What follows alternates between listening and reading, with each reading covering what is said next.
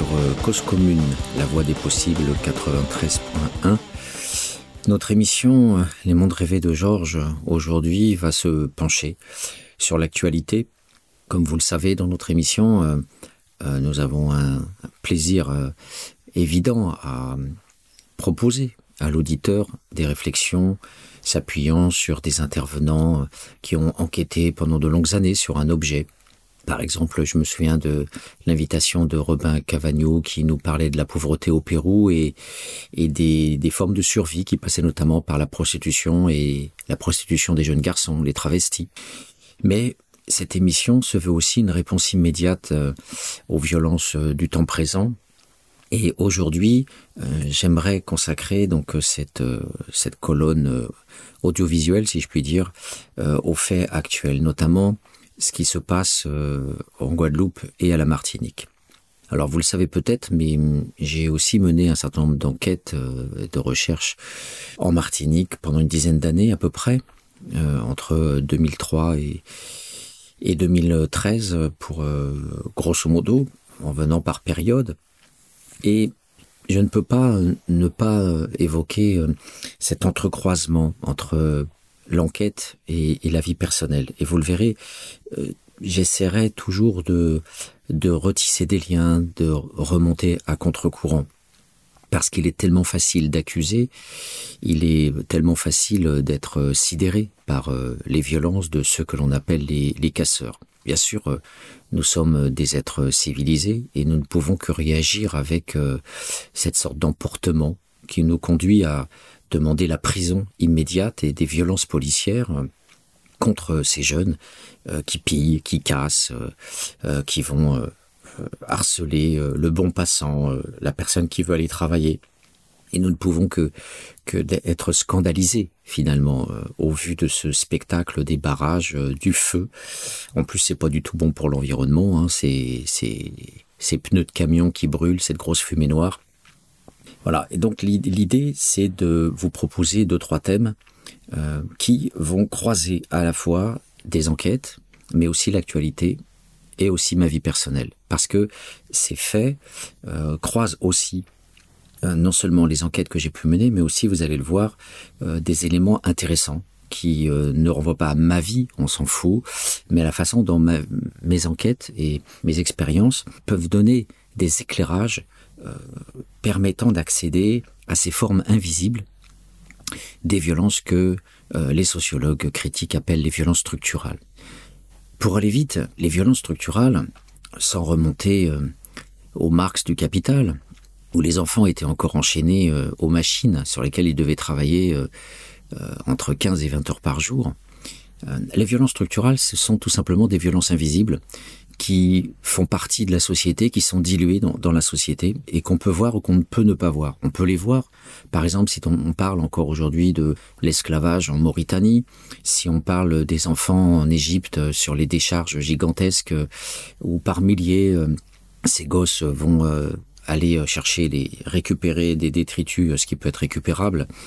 Euh, violence que l'on voit quand euh, on a ces migrants qui meurent par fournée euh, dans la mer, euh, violence quand on a encore euh, les folies professionnelles liées par exemple aux conditions de travail dans les abattoirs.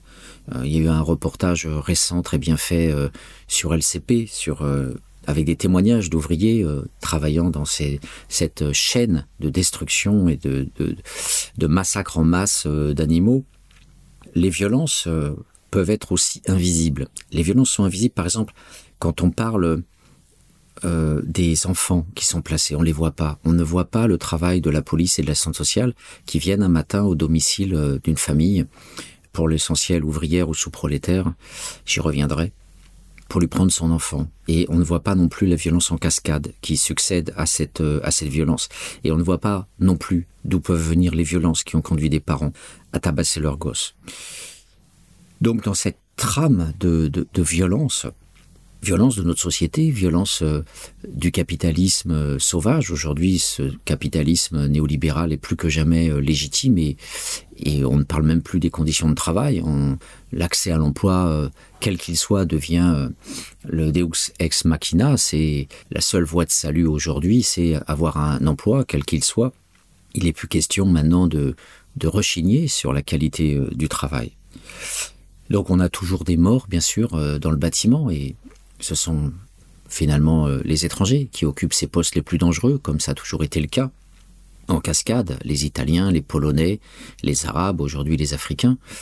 Et ces, ces, violences du capitalisme ou ces violences de l'impérialisme avec euh, les exploitations euh, sur les plantations qui continuent aussi d'être impitoyables. Je produis plusieurs émissions sur Sankara et, dans une de ces interventions, Sankara disait tout simplement euh, que sur 1000 enfants qui naissaient au Burkina Faso dans les années 80, il y en avait euh, au moins la moitié qui n'atteignaient pas les trois mois. Donc ces, ces violences euh, qui sont liées à la façon dont on s'occupe de nos colonies, puisque là je parle de la France en Afrique de l'Ouest, et vous verrez qu'une des violences les plus insupportables, ce sont les dénégations.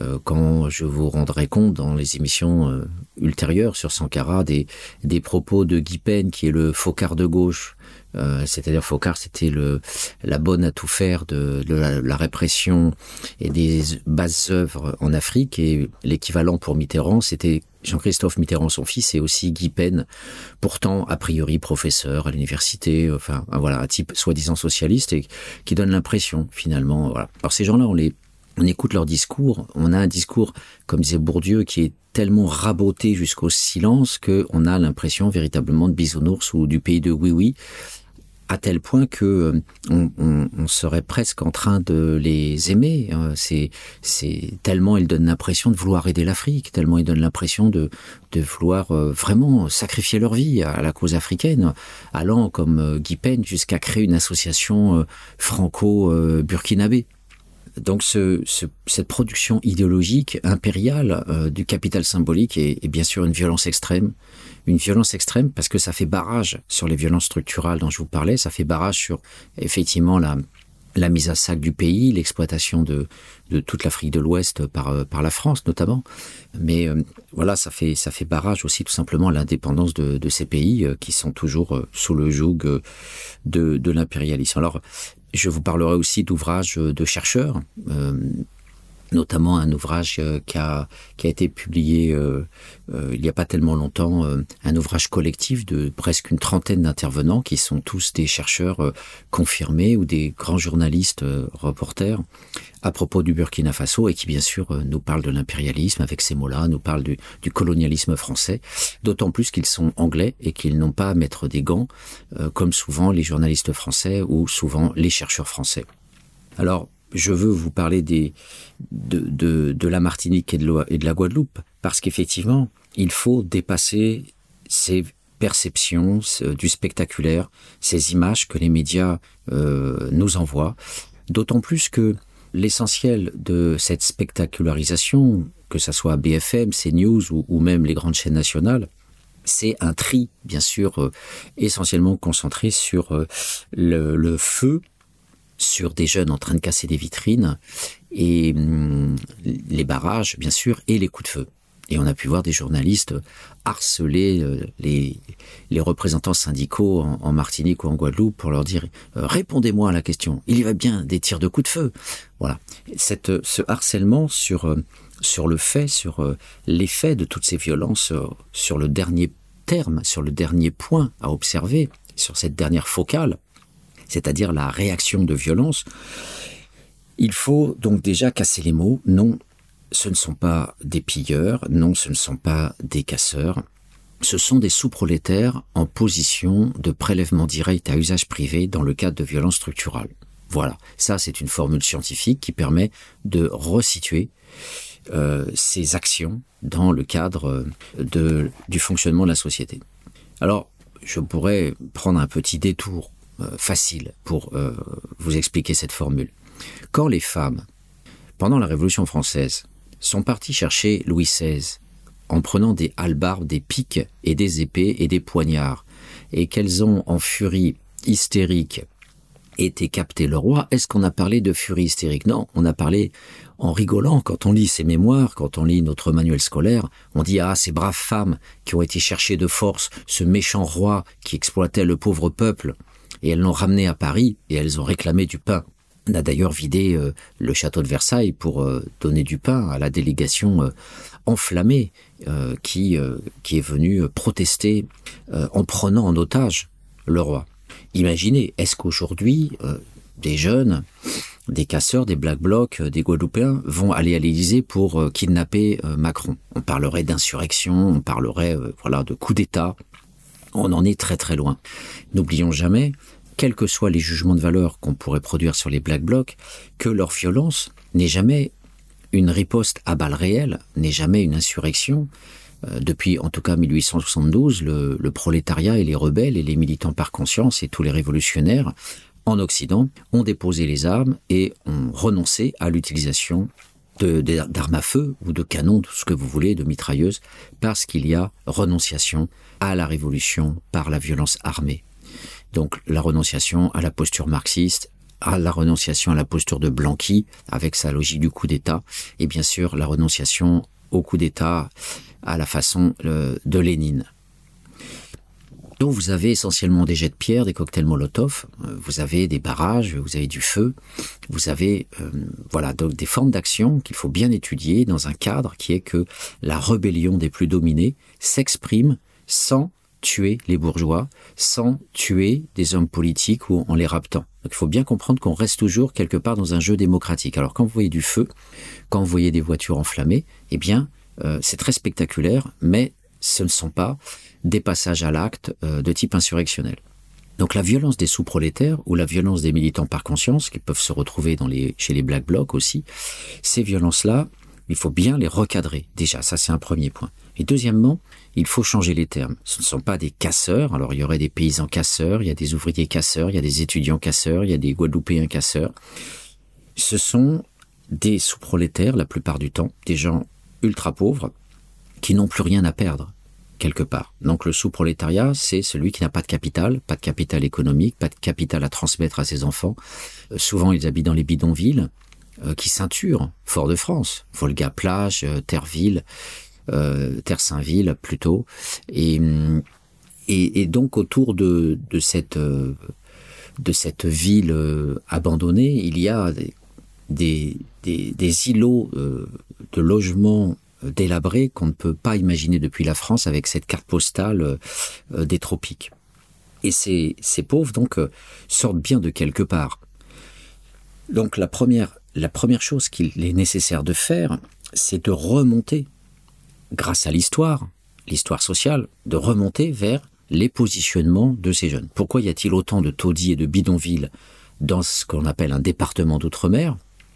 On croyait avoir éradiqué tous les bidonvilles euh, à partir de ce grand nettoyage qui a eu lieu au début des années 70 euh, en France. Et donc on est, bien en peine de comprendre euh, ces, résidus de logements délabrés quand, quand on va dans ces, dans ces quartiers, effectivement, on a des, des tôles, des baraquements rafistolés, et puis au milieu, il peut y avoir des maisons à peu près reconstruites donc c'est ce qui caractérise véritablement euh, euh, Pointe-à-Pitre, Fort-de-France, mais aussi quelques villes autour. Euh, ce sont ces, ces, contrastes extraordinaires entre des gens relativement riches, une classe moyenne noire, qu'on dit aussi mulâtre, je m'en explique dans un ouvrage qui s'appelle Le colonialisme oublié, qui reprend beaucoup beaucoup de travaux notamment euh, ceux de Frédéric Régent qui a sorti une thèse récente sur euh, ces, noirs affranchis euh, des béquets qui ont fait fortune grâce aussi aux béquets et qui sont aujourd'hui positionnés dans, dans, la société, dans les professions libérales, qui détiennent des hôpitaux, enfin des cliniques privées qui détiennent par exemple Champflore, l'eau, l'eau minérale produite là-bas, qui, qui peuvent détenir, qui sont détenteurs des, principales entreprises euh, de, nourriture, de fast-food, euh, voilà, et bien sûr qui occupent euh, la plupart des fonctions politiques locales. Il y a aussi une petite bourgeoisie noire qui est, vient des classes populaires et qui, par euh, le capital scolaire, se retrouve dans des positions d'enseignement. Et beaucoup d'indépendantistes, euh, on le sait, euh, sont protégés par ce statut de fonctionnaire paradoxalement français et peuvent faire de la politique grâce à, à, ce, à cette situation de fonctionnariat. Mais il y a aussi beaucoup de pauvreté et tous les indicateurs euh, euh, sont au rouge. Euh, on parle de plus de 20% de la population au chômage. Bien sûr, c'est n'importe quoi. Les statistiques officielles sont débiles. En fait, la plupart, la plupart de ces de ces de ces ghettos, le travail qu'on avait pu mener avec Justin Daniel à l'époque permettait de voir qu'on atteignait facilement 50% et dans certains quartiers, on avait plus de 70% de chômage. Donc quand le travail n'existe pas, puisque nous sommes dans une structure plantationnaire, euh, agricole, une terre agricole, produisant de la banane, qui d'ailleurs a même pas été, c'est même pas une banane de la Martinique, hein, c'est même pas une banane de la Guadeloupe, c'est un produit importé, et qui euh, survit péniblement, euh, non seulement grâce à l'emploi de pesticides extrêmement dangereux, je vais y revenir dans deux secondes, puisque bien sûr c'est l'affaire du chlordécone, et qu'en même temps euh, fonctionne aussi avec euh, les aides euh, de l'Europe et de la France, à peu près en tout 20 milliards de transferts euh, financiers de la France vers, vers ces îles. Donc un, un assistana qui est peu finalement résorbé par le tourisme, un tourisme très difficile, là aussi pour des raisons que j'avais aussi étudiées en, en travaillant avec une, chercheuse qui s'appelait Joël Kabil. Et nous avions pu voir effectivement que les opérateurs d'insertion, tous les experts des missions locales se heurtaient à l'édilité locale qu'ils ne voulaient rien faire, qui bloquait tout processus euh, de création d'entreprises alternatives. Parce que derrière, vous avez les béquets qui contrôlent un système parasite totalement artificiel, la banane subventionnée ou la canne à sucre euh, résiduelle, avec une main-d'œuvre haïtienne, puisque les Antillais n'en veulent plus, euh, comme euh, auparavant aussi les Indiens coulis euh, ramenés après 1848 parce que les Noirs ne voulaient plus travailler dans, sur ces plantations-là, et comme après l'émancipation de 1848 euh, foutaise, il n'y avait pas de liberté, en tout cas pas de liberté économique, liberté formelle, disait Marx, eh bien les Noirs voulaient plus travailler sur ces plantations esclavagistes, et il y a eu une obligation une obligation euh, pénale à retourner sur les plantations. Et donc les noirs ont fui en fait dans les montagnes. Et c'est là où les magnifiques travaux de Christine Chivalon sur euh, la petite propriété foncière des paysans les paysans des mornes euh, a, permis de restituer les formes de survie de ce prolétariat exploité fuyant l'exploitation des, des béquets. Donc les Indiens coulis ont pris la place. Et aujourd'hui beaucoup d'haïtiens ou de de Saint-Lucien prennent la place et vous savez qu'un régime de banane ça pèse quand même 80 kilos. Donc en termes de, maladies professionnelles on, on a vite un dos en compote. Voilà. Donc du coup cette, situation euh, agricole catastrophique est, hum, prolongée par euh, la mainmise économique euh, les béquets tiennent la bagnole ils tiennent euh, ils tiennent les banques. Alors les, les antilles françaises sont des îles de folie au sens où n'importe quel pays du monde, il suffit d'aller en Indonésie notamment où il y a des milliers d'îles pour voir que les pauvres ont la rationalité de l'auto-organisation.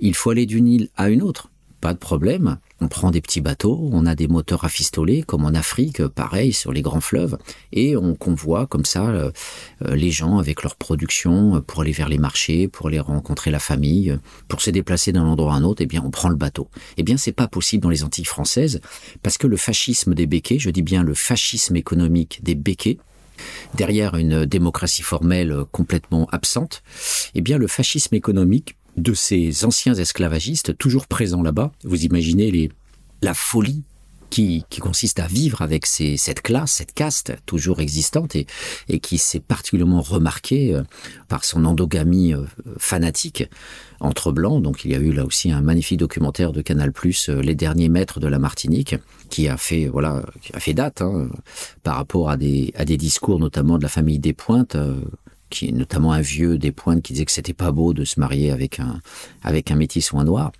Bref cette caste rend les gens fous parce que elle impose la voiture puisqu'ils ont les concessions de bagnole ils ont la, la, la, production du la distribution du pétrole l'accès aux stations service euh, voilà. Donc ces béquets tiennent je dirais par les couilles le, le reste du peuple et c'est ça qui rend absolument fou sur cette île à tel point que ces béquets sont parvenus euh, grâce à un corrompu qui s'appelle Jean-Michel Barnier qui était ministre de l'agriculture à l'époque et qui euh, a reproduit presque mot pour mot vous avez le, discours euh, dans les derniers mètres de la Martinique et vous voyez Barnier devenu entre-temps commissaire euh, européen, avec un, bien sûr un très très bon salaire. Vous avez vu ce type reproduire presque mot pour mot le discours d'un béquet qui a écrit en fait un discours de défense de l'usage du chlordécone et vous avez euh, euh, Barnier euh, qui reproduit ça devant les producteurs de, bananes africains dans ces grandes réunions internationales pour l'écoulement de, de, ces produits-là. Et on voit la puissance de, de, ces béquets qui participent aux réunions internationales avec les Africains, qui parviennent à imposer des discours de Barnier devant la Commission européenne et il est absolument sidérant de voir à quel point, voilà, on a euh, bloqué une économie, on, rend impossible les transports, les gens deviennent fous dans leur bagnole euh, à 4 heures du matin, 5 heures du matin, vous avez des, des, bouchons gigantesques sur une île toute petite où vous avez le tout bagnole, donc, euh, et où les béquets, à part la petite navette entre les trois îlets et, et Fort-de-France, vous n'avez aucune possibilité de promouvoir hein, des transports publics ou des transports par bateau à part euh, la petite circulation de transport public sur Fort-de-France et, et, et l'immédiateté, euh, l'immédiateté. Bon, j'avais un bus par exemple quand j'étais à Volga-Plage, j'avais un, petit bus comme ça qui pouvait m'emmener à Fort-de-France, mais les grandes distances, les grands, les grands problèmes pour aller du nord euh, vers Fort-de-France ou, du sud vers Fort-de-France, eh bien, niette, il n'y a pas de transport public. Ce qui faisait que quand je travaillais sur l'insertion avec ces experts qui travaillaient donc euh, dans toutes les toutes les positions professionnelles possibles permettant de travailler l'insertion des classes populaires notamment des sous-prolétaires eh bien euh, vous aviez euh, notamment des femmes qui préféraient faire des gosses et ce que déploraient les, travailleurs sociaux, mais qui expliquait en même temps que cette femme euh, devait sinon investir dans une voiture, payer de l'essence, euh, payer une assurance, et donc euh, finalement le gain qu'elle aurait eu avec un salaire était ponctionné par cette logistique de transport, alors qu'en restant à la maison avec deux ou trois gosses, eh bien les allocations familiales et l'absence de transport lui permettaient de mieux vivre. Donc on a un assistanat aussi produit par ces béquets, là où le culturalisme va vous dire que c'est le noir qui est feignant, eh bien voilà, les violences structurales, ce sont les béquets, euh, très clairement, dans, dans ces blocages dont je vous parle, qui produisent de la folie, qui produisent de la souffrance, qui produisent de l'irrationalité, là où je le répète, n'importe quel pays du monde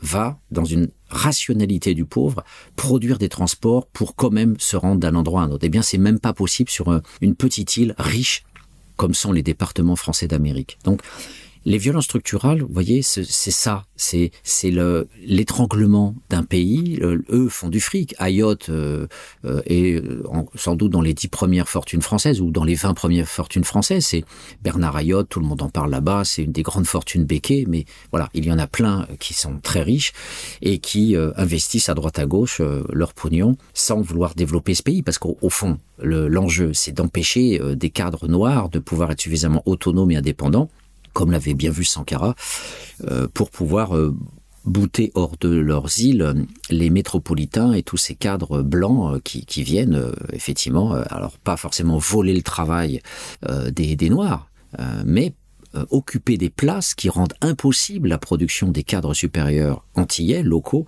Euh, et c'est cette machine infernale qui fait qu'on a toujours besoin de cadres métro parce qu'il n'y a pas de cadres locaux parce qu'on empêche la production des cadres locaux à la fois en termes de formation et en mettant à la place de ces cadres euh, euh, des cadres venant de France ce qui produit une diaspora, on le sait, de beaucoup d'Antillais euh, formés euh, dans des études supérieures vers le Canada, vers les États-Unis, vers l'Angleterre, euh, mais voilà, ou éventuellement encore vers la France. Donc je vous propose, et ça sera effectivement très bien contextualisé, une petite coupure musicale avec Folie, le titre de Valérie Lagrange.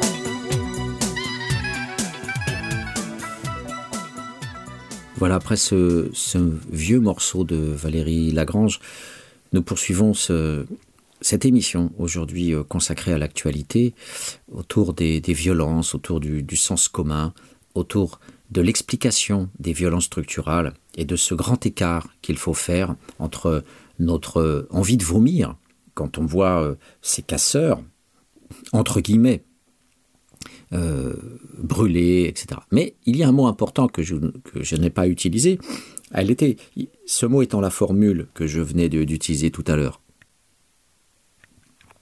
Je parlais du prélèvement direct à usage privé. J'en ai déjà parlé dans différentes émissions, il est important de toujours répéter les concepts fondamentaux. Plutôt que de parler de casseurs, de délinquants, ce sont les outils du droit, on peut le dire, du droit démocratique, du code pénal, qui est quand même euh, voilà l'usage, alors on pourrait dire euh, de la répression des dominants, mais qui est aussi une façon de réguler à la Durkheim les désordres sociaux. Mais la science ne peut pas forcément s'aligner sur la manière dont une société dominante cadre son peuple de manière générale. D'autant plus que l'État dominant utilise aussi ce mot. Ça s'appelle les prélèvements obligatoires, autrement dit les impôts. Eh bien, j'utilise le, même mot pour donner à voir autre chose, c'est-à-dire les prélèvements, cette fois-ci dits illégaux, et que j'appelle les prélèvements directs. C'est-à-dire que la plupart du temps, quand des gens ne sont pas contents dans la société, c'est-à-dire pour la période dite capitaliste qui commence au XVIIIe siècle, eh bien, euh, au départ, on allait directement euh, euh, se rendre au domicile du patron c'était encore le cas au XIXe siècle et au, début de la Troisième République. Et puis les syndicats ont pris la relève et donc ces luttes sont devenues finalement des luttes d'intermédiarisation de la contestation. Ce ne sont plus des passages à l'acte, ce ne sont plus des prélèvements directs, on ne va plus piller, on est obligé de quémander via des entrepreneurs de cause des responsables, des leaders qui vont taper à la porte de l'État en disant je voudrais être reçu et euh, vous faire part de mes doléances. Et après, l'État dit oui ou non. Et souvent, il faut lâcher un petit peu de l'Est, sinon euh, ça peut monter euh, en puissance. Eh bien, cette médiation par les syndicats, qui, forment aussi la social-démocratie, hein, cette régulation des violences entre les élections, c'est là aussi où j'ai expliqué que le maintien de l'ordre, c'est la, production d'une violence adaptée à ces protestations elles-mêmes démocratiques. Donc, euh, on dirait de, level, middle level, hein, de, niveau moyen. Eh bien, ces, protestations médiées euh, n'existent pas dans le sous-prolétariat. Et quand euh, on, voit les images de la Guadeloupe et de la Martinique, on voit tout de suite ce dont nous parlent les journalistes, on voit tout de suite que les syndicats, l'UGTM, euh, ou d'autres syndicats euh, euh, de la Martinique ou de la Guadeloupe, eh bien tous ces syndicats sont dits dépassés. Et la plupart même cautionnent ce que font les sous-prolétaires. Parce que d'une part, c'est la solidarité euh, de la négritude, comme dirait Aimé Césaire. On le sent bien, cette, cette solidarité à l'égard de tout le peuple, même si, au fond d'eux-mêmes, ces syndicalistes euh, ne supportent pas ces violences, ils ne sont pas formés à ça. Et, d'autant plus que dans ce sous-prolétariat, vous avez des, Antillais, mais vous avez aussi des Haïtiens, vous avez des Saint-Luciens, dont une grande partie aussi sont en prison parce que euh, ce, prolétariat exploité, notamment dans les champs de bananes des Haïtiens, eh bien, euh, produisent aussi des enfants, ils font des enfants et ces enfants ne veulent pas reprendre le travail euh, de leur père. Ça, c'est un mécanisme aussi connu dans la migration. La première génération a exploité euh, totalement et les enfants refusent souvent ce travail. Alors on a ça dans les banlieues françaises aussi, hein, le grand refus de ces jeunes issus de l'immigration, c'est la, le refus du travail euh, comme les parents. Et, j'évoque aussi euh, longuement dans Les mondes rêvés de Georges, dans le bouquin euh, biographique sur, sur Georges, j'évoque aussi dans un chapitre cette grande différence qu'il y a entre contester le travail par les syndicats et par la lutte et refuser le travail au travers de la fuite et les tentatives d'existence par autre chose. Alors la fuite, ça peut être des fuites très paradoxales. Vous pouvez avoir des fuites dans l'armée, par exemple, où le capital euh, physique va être reconverti finalement paradoxalement dans l'armée, et vous avez euh, aussi des fuites à travers du voyage. Alors vous avez par exemple tous ces, pauvres prolétaires français euh, au chômage depuis longtemps qui se retrouvent notamment à la Martinique, pauvreté au soleil, dans cette ville du marin où ils sont assez concentrés. Donc le, prolétaire peut aussi décider d'être dans le prélèvement direct et c'est ce qu'on appelle le vol ou délinquance. Il y a une corrélation pratiquement à 100% entre le sous-prolétariat et les illégalismes, entre le sous-prolétariat et le vol, entre le sous-prolétariat et le prélèvement direct à usage privé. C'est-à-dire que Robin des Bois, ça n'existe pas. Le pauvre qui vole pour donner aux pauvres, ça n'existe guère, un tout petit peu, mais guère. Vous avez euh, de temps en temps euh, quelques voleurs qui ont cette fibre sociale, euh, mais euh, voilà, c'est très rare. Et la plupart du temps, bien sûr, c'est pour ma pomme. Donc euh, le voleur, est finalement assez conformiste euh, puisqu'il vole pour avoir une BMW, il vole pour avoir euh, une magnifique résidence. On le voit avec les gangs euh, qui euh, sont euh, avec leurs colliers en or, euh, le, leurs lunettes de soleil, leurs gros bras tatoués, leur garde du corps et leurs prostituées euh, autour de la piscine. Donc vous voyez que on, a donc euh, une violence certes réactive, mais derrière les feux, derrière les barrages, eh bien vous avez du raquette, on voit bien que la logique de prélèvement là elle n'est pas que sur des bijouteries ou des commerces pour les piquer de l'alcool ou de la ou de la bouffe.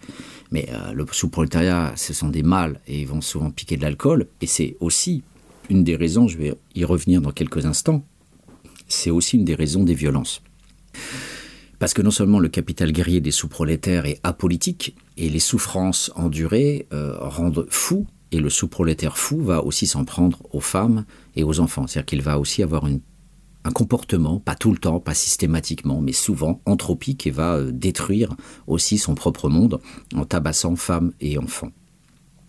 C'est d'ailleurs euh, en recevant un courrier de l'Union des femmes martiniquaises sur ma messagerie que je me suis rendu compte qu'une fois de plus, ce, ce, cette loi, ce principe euh, s'appliquait.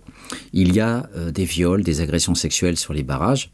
Donc le racket Euh, on demande de l'argent aux femmes et aux hommes qui passent sur les barrages, en plus de se prélever sur les, les commerces. Mais au-delà de cette instrumentalisation financière, il y a un prélèvement aussi de sexe au travers donc des agressions sexuelles. Et c'est effectivement une violence en cascade qu'il est intéressant de, penser, notamment dans le sous-prolétariat. Et c'est vrai que beaucoup de chercheurs ne voient pas que l'essentiel des violences faites aux femmes, les, quelques, presque 200 femmes qui meurent chaque année, sans parler de toutes celles qui sont tabassées, eh bien, suppose une sociologie du sous-prolétariat pour comprendre pourquoi les hommes sous-prolétaires euh, tabassent euh, euh, leurs femmes. Alors, il y, a, il y a plusieurs raisons évidentes à ça. La, première, c'est que l'exploitation euh, et les, violences structurales qui s'appliquent directement sur le, corps, du, sous-prolétaire, eh bien, façonne en lui un être qui porte en lui la mort sociale, et qui, au lieu de voir l'investissement qu'il pourrait produire sur les autres, permettre à ses enfants de mener des études supérieures, pour permettre à sa femme euh, d'être mieux habillée ou de sortir au cinéma, eh bien non. Euh, cette violence euh, produite à travers des conditions de travail très dures, le camionneur sur les routes, l'ouvrier qui travaille dans les industries chimiques, le bâtiment, tous les sales boulots qui peuvent exister encore aujourd'hui, je ne parle même pas des chaînes d'abattage parce que c'est un des postes principaux de, dans l'agroalimentaire, hein, de, postes d'ouvriers, sur ces 25% d'ouvriers qui restent dans la, société capitaliste néolibérale, eh bien, ces violences endurées euh, se ressortent. Alors elles ressortent d'autant plus que ce sous-prolétariat boit beaucoup. Et hum, j'ai notamment, je vous reporte notamment à un ouvrage de Jean-François Lahaye et Numa Murar, qui sont des éducateurs devenus professeurs de sociologie, qui ont écrit récemment euh, un ouvrage, euh, Deux générations dans la débine, euh, enquête dans la pauvreté ouvrière, qui nous, nous explique très très bien aussi comment fonctionne la violence sous-prolétaire, notamment bien sûr dans le passage à l'acte favorisé par l'alcool.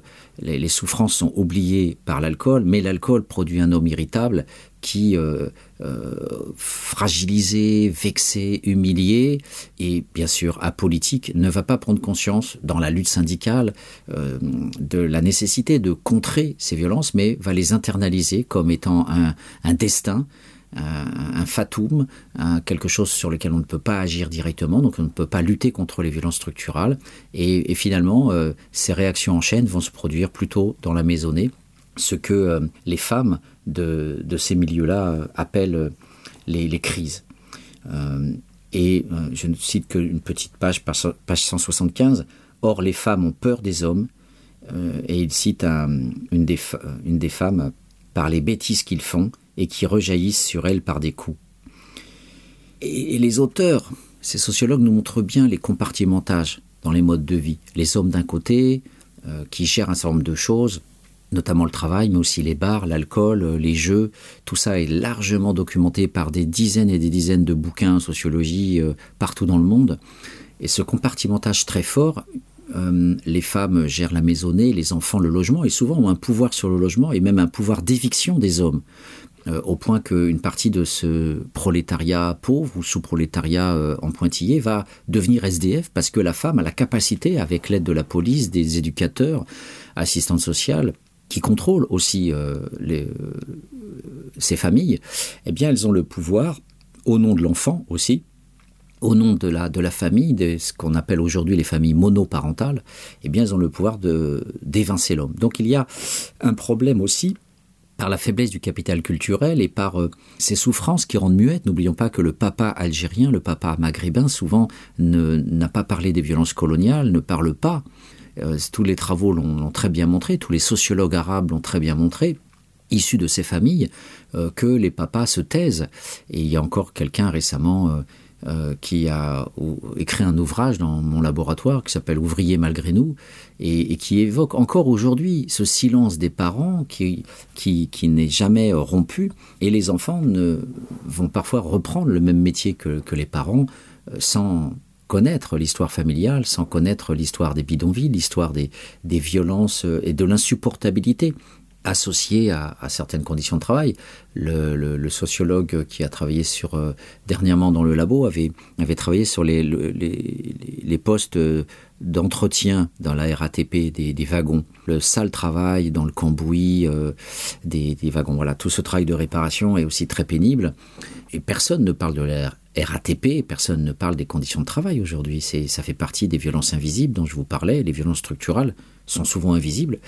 Et donc tout ce silence euh, ce, compartimentage très fort, cette internalisation, ce refoulement, vous voyez, ces, processus psychosociologiques dans le sous-prolétariat, eh bien, euh, ont tendance à favoriser à un moment donné où ça gonfle, ça gonfle, ça gonfle, et eh bien, il y a un déchaînement, une phase de crise où ça sort d'un seul coup, euh, et ça peut tomber sur les femmes comme sur les enfants. D'autant plus que ces, ces, parents ne comprennent pas trop le système autour d'eux, il est vrai que l'école n'enseigne jamais l'école et qu'on ne sait pas euh, ce que sont les grandes écoles ou l'université, on ne sait pas euh, ce que sont les classes préparatoires, on ne connaît pas vraiment les, mécanismes de ségrégation scolaire.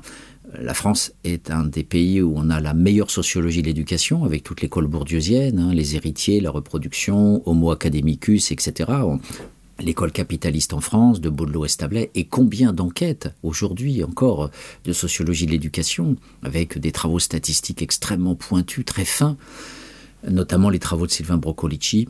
Donc il y a, il y a une très bonne connaissance aujourd'hui de ces violences scolaires qui sont, qui font partie de ces violences structurales l'école républicaine, euh, c'est une idéologie extraordinaire qui cache la sélection, qui cache le fait qu'on sort chaque année 300 à 400 000 jeunes, pour la plupart issus de ce sous-prolétariat ou de ce prolétariat précarisé, et qui finissent à la NPE ou à Pôle emploi, euh, et qui végètent et qui ont à, leur tour des boulots de merde, de manutentionnaires dangereux, mal payés, et souvent à temps partiel.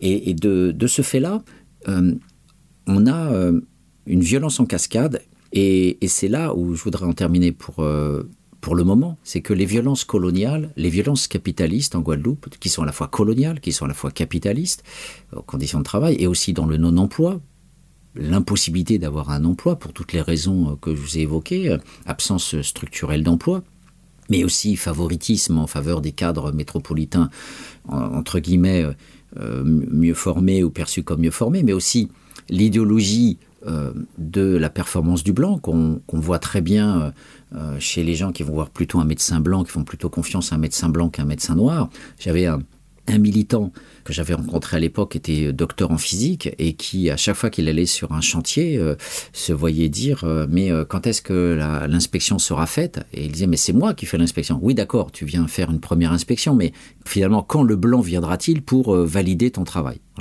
Donc on a aussi ces mécanismes en chaîne hein, peau noire, masque blanc de Fanon, toute cette forme d'aliénation aussi et de, croyance que le blanc est plus compétent que le noir je mets bien sûr tout ça entre guillemets pour aller vite, eh bien, on a, on a ces violences donc retenues qui, à un moment donné, euh, explosent à cause de toutes ces violences structurales invisibles qu'on ne voit pas quand on se contente de la carte postale et que le blanc vient passer des vacances euh, au Diamant ou au Trois-Îlets euh, ou à Sainte-Luce.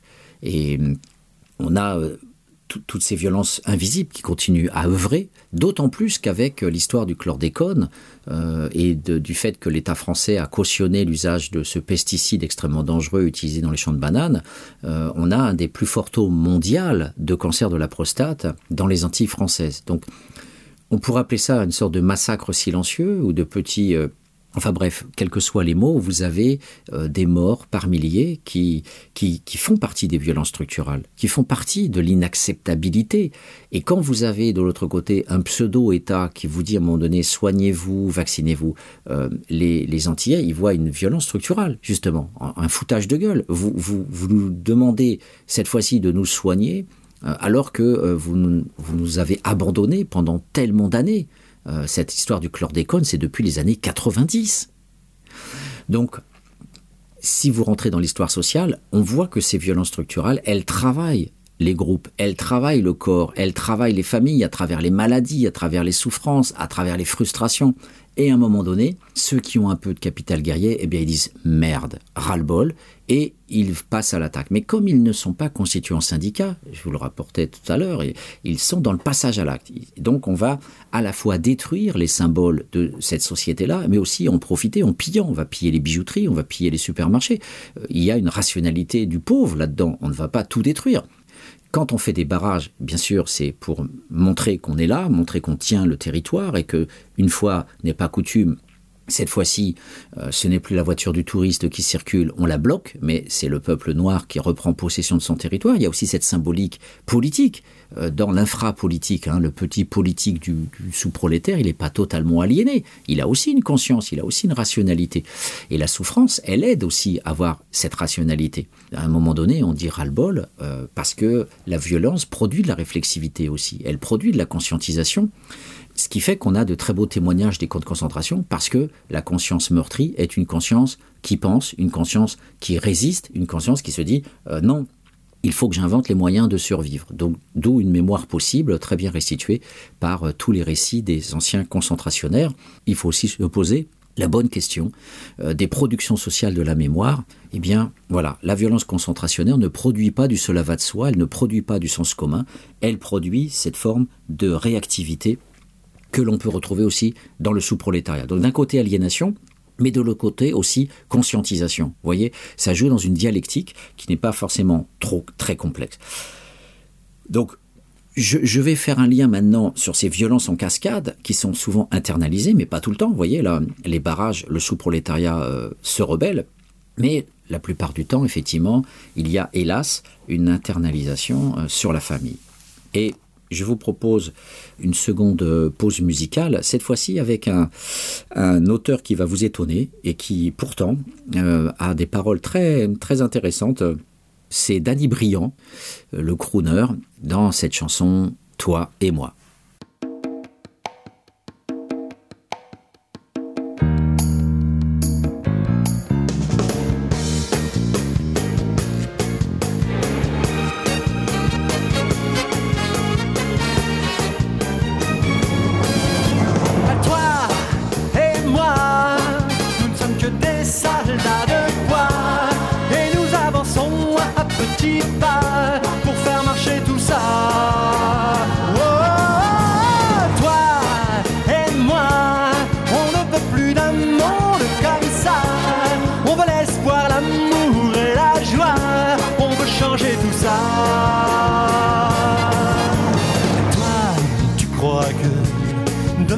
Mieux qu'aujourd'hui.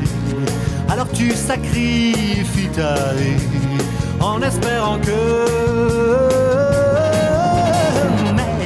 Tes idées sont-elles vraiment tes idées ou des idées conditionnées qu'on veut inoculer?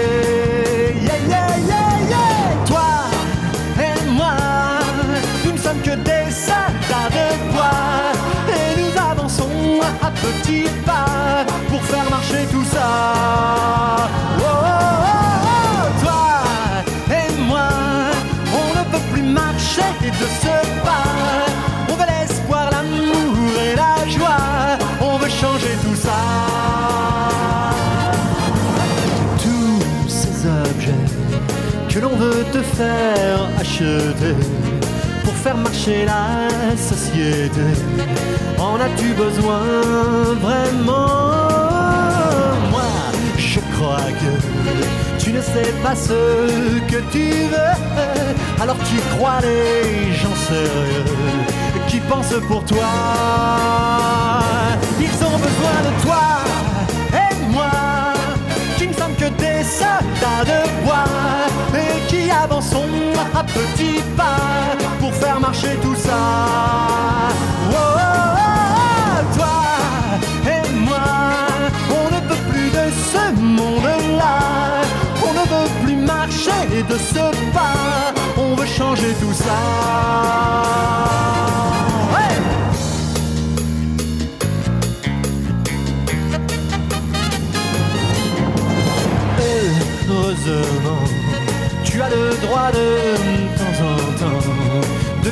comme tu l'entends, et quelques fois par an seulement, s'il n'y avait pas cette chance pour toi et moi N'y aurait-il pas d'autre issue que d'aller dans la rue pour crier que toi et moi.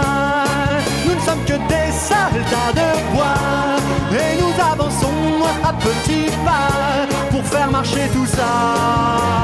Oh,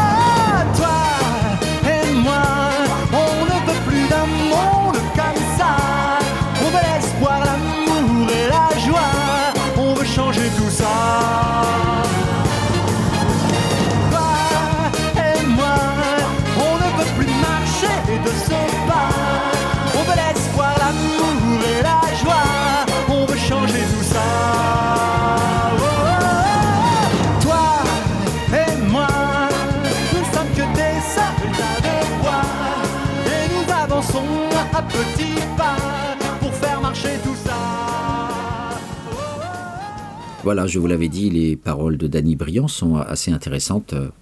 Nous sommes des soldats, voilà, et nous avançons un petit pas.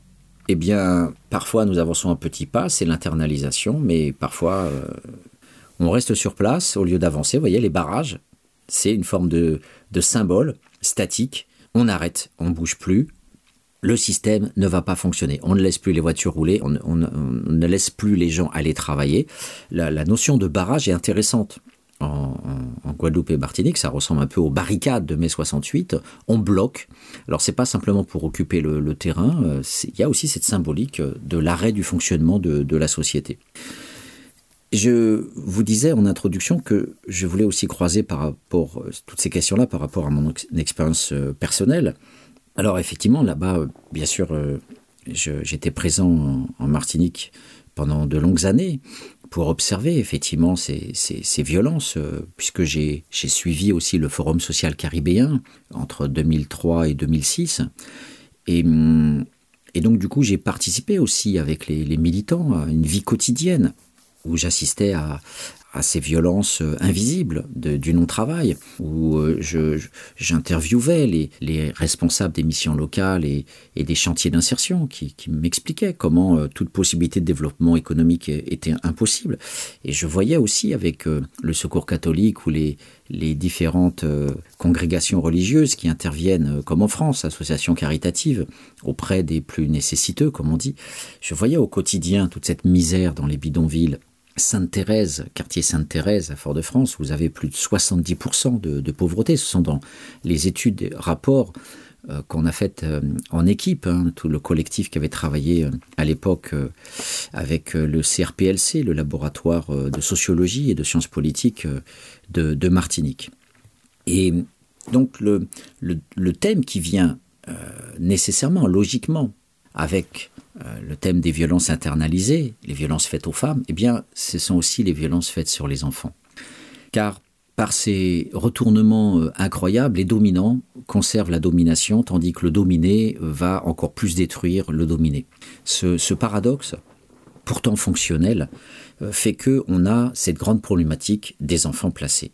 Et je voudrais parler ici encore de violence structurale en cascade, parce que si la société violente produit un sous-prolétaire violent qui va taper sur un gosse, eh bien, la violence structurelle va continuer parce que l'enfant va être placé, il va être retiré de la famille, ce qui est une violence structurelle supplémentaire, mais a fortiori, a fortiori, la violence structurelle va s'exprimer à travers la façon dont l'État va gérer ses enfants. Parce que, il faut bien le dire, le placement des enfants est une catastrophe pour nos démocraties, une catastrophe à tel point que pratiquement euh, entre un quart et un tiers des SDF sont issus de la ZE, ils sont issus de ce qu'on appelait la DAS, ils sont issus de, des placements d'enfants, des familles d'accueil et des foyers. Et ce grand scandale de l'État, le broyage du sous-prolétariat, dans cette captation des gosses. Il ne faut pas oublier que il y a une centaine d'années, les Anglais ratissaient les rues de Londres pour euh, prendre tous les gosses qui traînaient à droite à gauche de ces familles sous-prolétaires et les déporter en Australie, dans la logique de la colonie de peuplement. Ça a été aussi le cas de la France pour l'Algérie. Beaucoup de, pauvres ont été envoyés de force en Algérie ou, par des rabatteurs. Je vous parlais dans une des émissions, euh, mais je, l'évoque dans Les Mondes rêvés de Georges, euh, les mémoires de Norbert Truquin sur ces mémoires d'un prolétaire qui part aussi en Algérie pour tenter de sortir de sa condition. Donc ces enfants sont placés. Et je dirais que ma vie personnelle euh, permet aussi, au-delà des enquêtes, de, voir en direct cette violence structurelle, à commencer par celle des psychiatres. Alors je, renvoie notamment à cet ouvrage de Robert Castel qui s'appelle le, le, psychanalysme. Et nous sommes dans une sorte de naturalisme de la psychanalyse, c'est-à-dire de la croyance dans les vertus naturelles de la famille.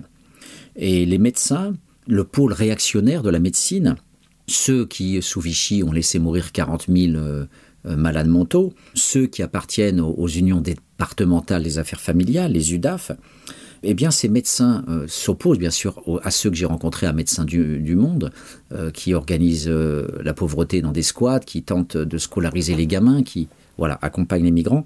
Donc il y a des médecins réactionnaires qui, notamment, je me souviens de ce médecin psychiatre, euh, psychanalyste qui dirigeait un des centres de la sauvegarde de l'enfance à Pontoise et qui euh, m'expliquait longuement euh, qu'il ne fallait surtout pas que les enfants puissent aimer la famille d'accueil. Et qu'il y avait non seulement un psychologue qui suivait euh, cet enfant dans la famille, mais qu'il y avait aussi un référent psychologue, un référent euh, au-dessus de ce psychologue, qui suivait le psychologue afin que le psychologue ne puisse pas non plus euh, abandonner sa mission et s'attacher à cet enfant au point de le laisser s'attacher à la famille. Donc c'est cette production de violence structurale cet interdit d'amour dans les familles d'accueil, parce qu'il faudra que l'enfant, à un moment donné, revienne dans sa famille, ça participe de ce que j'appellerais le fascisme ordinaire de ces médecins psychiatres, voilà, qui travaille au nom de la science, une science euh, euh, en fait de pur jugement de valeur réactionnaire, euh, le côté vichiste ou fasciste de cette naturalité de la famille, travail, famille, patrie, que l'on retrouve distillé à l'intérieur de l'État et qui, qui conduit à cette aberration qui est qu'à un moment donné, quand une, une famille est violente, même si effectivement, je l'ai dit, ça vient de familles sous-prolétaires qui sont elles-mêmes violentées par l'ordre social, eh bien, il y a aussi le fait qu'il faut sauver la peau, euh, je dirais, des gosses. Et à un moment donné, certaines, certaines, euh, certains gamins ne peuvent pas retourner voir euh, leurs parents parce que ça serait trop long et on ne peut pas pendant dix ans, comme ça, laisser tourner le gosse de famille en famille. Et pourtant, c'est ce qui se passe. Et si le travail peut apparaître effectivement généreux au départ, faire en sorte que l'enfant puisse retrouver sa famille, son père ou sa mère, en pratique, c'est euh, totalement euh, monstrueux euh, parce que la société qui a tué ses parents, eh bien, les a tués parfois définitivement, les a rendus monstres, et ces monstres, eh bien, ne peuvent plus véritablement gérer des gamins. Et je me souviens que quand je travaillais sur les SDF, euh, j'avais rencontré le responsable de l'État, de la DAS de l'époque, qui s'appelait Auréard, et je lui avais demandé est-ce que vous pouvez me faire rencontrer le, responsable du placement? Euh, Je voulais voir la tête d'un médecin. Et c'était une femme, la cinquantaine, qui me disait qu'effectivement, euh, les enfants étaient toujours placés euh, dans des familles bourgeoises qui avaient déjà beaucoup de gosses, euh, même si on sait qu'il y a beaucoup de familles pauvres aussi qui hébergent des gosses placés et qui gagnent leur vie grâce à cet argent-là. Mais dans l'ensemble, son discours idéologique, c'était de dire qu'il fallait trouver des bonnes familles assez riches. Et même ça, en fait, c'était souvent faux. Parce que autour de, de, de moi, j'ai connu des amis qui ont essayé d'adopter, parce que l'un ou l'autre était stérile ou c'était difficile, et hum, ils ont perdu, ils ont pété un câble même, hein, professeur d'université, très calme, très pacifié, très civilisé, ils ont pété un câble quand une assistante sociale est venue à domicile et les a travaillés au corps pour leur demander euh, dans leur évaluation si euh, ils étaient maltraitants ou, une, bonne, une bonne famille. Et, et mes amis qui ont des enfants qui euh, leur offrent des études supérieures, qui partent en vacances, euh, qui font des câlins, etc., eh bien, euh, n'ont pas pu n'ont pas pu supporter ces interrogatoires de, du, personnel de l'ASE et ont pété un câble en insultant l'assistante sociale ou le psychologue qui était venu à domicile. Voilà. Et on se demande si le but finalement c'est pas d'encager ces gosses dans les foyers, de les garder finalement. Et j'aimerais voilà faire part de, de, ces violences en cascade sur les sous-prolétaires parce que j'arrive pas à comprendre euh, qu'on puisse laisser ces gosses euh, là où l'AS va sanctionner des parents potentiellement aimants, eh bien de l'autre côté, les gosses euh, vont être violentés dans ces foyers, peut-être pas dans les familles d'accueil, mais en tout cas dans les foyers. voilà. Et on sait, alors Bourdieu a été traumatisé hein, quand il écrit ses mémoires, notamment. Il parle pendant la quasi-totalité de sa socio-analyse, son dernier bouquin évoque en fait l'enfer de l'internat avec euh, dès que vous avez des tribus de mâles de classe moyenne ou, de classe euh, prolétaire, euh, là aussi vous avez un phénomène genré qui dépasse la classe sociale, c'est que les tribus de mâles sont des tribus de prédateurs. Les mâles se violent en prison, dans les internats, le troupeau qu'on retrouve dans la cour de récréation, donc là aussi l'école républicaine n'assume pas son rôle d'école républicaine, puisque les profs disent ne jamais faire de l'éducatif et vous voyez comme ça euh, euh, les gamins se, tabasser, euh, les leaders pouvant frapper ou, tripoter des nanas dans les WC ou dans la, dans la cour. Et, ma vie a été traversée par ça. Au collège, je me souviens de, deux tarés qui s'appelaient Aubrio et Panthère qui terrorisaient toute la classe et qui avaient agressé sexuellement Muriel, dont je ne donnerai pas le nom, c'était une portugaise. Muriel avait été agressée dans, dans, les, dans les toilettes, tout le monde le savait. Et rien n'avait été fait à l'époque, hein, c'était dans les années 70. Et, et, ces deux tarés, donc un, Aubrio a été tué, euh, il, était, il a fini videur de boîte, etc. C'était le fils d'un charcutier. Et il nous terrorisait euh, avec sa, bande. Ils étaient champions de judo euh, cadet et junior. Voilà, donc la cour de récréation, troupeau de mâles, euh, troupeau de mâles dans les foyers, etc. Et on le sait, il y a des, viols de garçons comme des viols de filles. Il y a la loi du plus fort. Et, voilà, ce sont des lieux extrêmement pathogène. Alors on a beau euh, mettre toute une meute de psychiatres, de psychologues euh, sur les gamins, rien n'y fait. Euh, L'État refuse de voir que ces foyers sont, ben, pour le coup, des foyers de violence. Donc vous voyez que la, violence structurale n'est pas seulement celle des médecins qui prennent l'enfant, celle des médecins qui nous, qui nous produisent un système de prise en charge débile des gosses pour empêcher l'amour d'exister. Ce sont aussi des phénomènes de regroupement ou de, de, de, de frustration concentrée où les, les prédateurs finalement euh, euh, peuvent ressurgir à l'intérieur de ces lieux fermés et je vous reporte au magnifique ouvrage euh, de Erving Goffman Asile qui est finalement la matrice de, toute sociologie des lieux fermés que ce soit les prisons, les asiles psychiatriques, les, foyers d'internat, les, les armées bien sûr, l'armée. Combien en faisant mon service militaire bien sûr j'ai aussi vu ça. Et même dans un club de football quand j'étais jeune j'ai abandonné le football parce que il y avait des bites au cirage dans le car qui nous conduisaient au lieu sur le lieu de compétition et nos entraîneurs laissaient faire. Ils rigolaient ils trouvaient ça normal. Euh, donc j'étais terrorisé dans le dans le car je me souviens et, et les plus grands se jetaient sur les plus petits ils en prenaient un ils le déshabillaient ils le mettaient nu et il lui faisait la bite au cirage. Voilà ce que j'ai vécu dans les clubs de sport. Et on parle beaucoup aujourd'hui de toutes ces filles violées par les entraîneurs notamment dans l'équipe de France de tennis. Et il y a eu cette, cette, cette sale traître, Nathalie Tosia, qui a défendu l'entraîneur prédateur. Elle y est passée sans doute comme les autres, mais voilà, c'est le phénomène de la zone grise, il y a toujours des capots partout. Eh bien, euh, voilà, elle en fait partie. Donc vous voyez que cette euh, l'actualité si on la sociologise euh, nous permet de monter en puissance si je puis dire alors je voudrais finir sur quelque chose qui me touche personnellement je vous parlais en entrée de d'émission sur ce croisement entre mon expérience personnelle et, et les enquêtes. Et je viens de parler de mon collège et des violences qui s'y déroulaient. Je voudrais parler de ma vie universitaire et du fait que cette violence structurale existe aussi euh, au sein de l'université, notamment dans mon laboratoire, qui par définition ne devrait pas l'être, puisque je, je suis dans le laboratoire euh, qui fusionne deux unités, dont une, le laboratoire de Bourdieu, le centre de sociologie européenne, avec le centre de recherche politique de la Sorbonne du côté de la science politique. Et dans ce laboratoire-là, dans mon monde de la science politique, eh bien, il y a des violences. On est censé faire de la sociologie critique, c'est-à-dire former les nouveaux doctorants à l'excellence universitaire, bien sûr, mais nous avons aussi, en tant que sociologue critique, le devoir d'appliquer la science critique au, changement social. Et euh, récemment, je, proposais la candidature d'un étudiant palestinien qui euh, a subi euh, la violence structurale dans les camps de réfugiés, puisque lui il était en Jordanie, il a vécu toute son enfance en Jordanie, il a pu s'extraire de son camp de réfugiés, poursuivre des études, parce que les camps jordaniens sont moins terribles que les camps libanais. Et bien sûr, je ne parle même pas de l'oppression qui existe, l'oppression israélienne, impérialiste, coloniale et de type génocide culturel qui existe euh, dans les territoires palestiniens, tant qu'il n'y aura pas d'État palestinien alors qu'il y a bien sûr un État israélien, et eh bien voilà, la réciproque n'existe pas. Elle devrait l'être depuis euh, que l'ONU a demandé à ce qu'il y ait deux États euh, palestiniens et israéliens. Eh bien, on l'attend toujours. Eh bien, donc ce, cet étudiant, dans sa mort sociale de son, de son institution totale, là encore, c'est du Goffman, euh, le camp de réfugiés est une institution totale aussi, fermée euh, sur lui-même, comme pouvaient l'être euh, les camps de transit étudiés par euh, Laé Murar.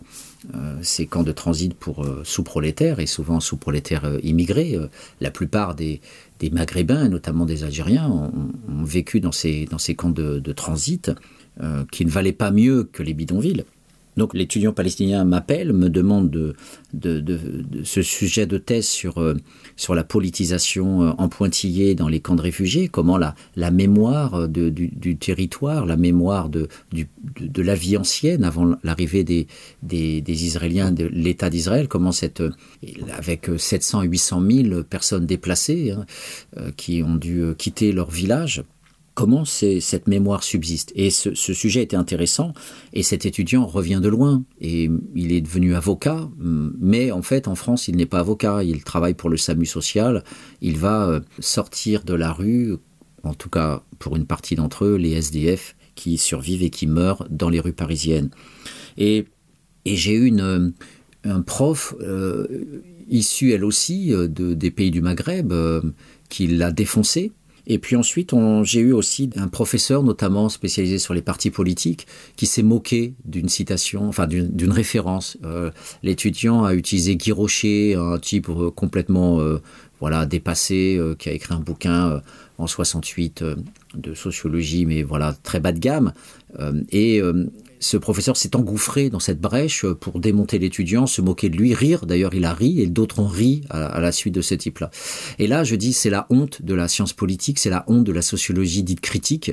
J'ai honte de mon laboratoire, j'ai honte de fréquenter ces gens-là et de voir que j'aurais dû leur dire mais qu'est-ce que t'aurais fait toi dans le camp de réfugiés? Est-ce que t'aurais été le professeur euh, tel que tu es aujourd'hui de sciences politiques euh, dans ta dans ton arrogance de petit bourgeois euh, et de, de, ton petit salaire de fonctionnaire protégé dans ta petite France Qu'est-ce que t'aurais fait dans un territoire occupé où il y a des si grandes difficultés dans une institution totale à pouvoir poursuivre des études? Qu'est-ce que t'aurais fait toi?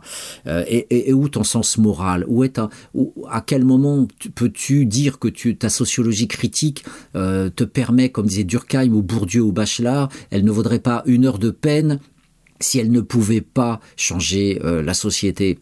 Qu'est-ce que tu fais de ce discours qui est celui du métier de sociologue, les grands préceptes épistémologiques de Gaston Bachelard, les recommandations de Durkheim, Émile Durkheim, que tu, que tu utilises dans tes cours euh, voilà. Et puis, j'ai envie de leur dire à tous ces professeurs, euh, hommes et femmes de mon laboratoire, euh, qui l'ont foutu sur la touche, et donc euh, cet étudiant ne sera pas pris en thèse par, par moi, eh bien, j'ai envie, envie de leur dire, effectivement, j'ai envie de sortir moi aussi mon sens commun. J'ai envie de devenir aigri et fou et violent comme les sous-prolétaires de Guadeloupe. J'ai envie de leur dire, et du con, c'est lui qui va sauver tes Français dans la rue, il bosse pour le SAMU social, voilà. Et alors, voilà, et je, je finirai là-dessus, je finirai sur le fait que moi aussi, je pourrais devenir violent, je pourrais, si j'étais pas assis sur mon petit salaire de fonctionnaire, si j'étais pas assis sur euh, cette pacification qui a fait que je viens d'une famille prolétaire, mais qui est montée dans la hiérarchie sociale. Mon, père a, fini à assimiler cadres et ma mère infirmière euh, était fonctionnaire. Donc du coup, je, je, peux, je peux calmer ma frustration et ma haine, mais en tant que militant par conscience, je suis profondément révolté et je ne peux que partager aussi quelque part la violence de ces Antillais à l'heure actuelle. Voilà donc comment l'actualité rejoint l'actuel de mon cerveau, de mon habitus. C'était ce cheminement que je voulais aujourd'hui partager avec vous.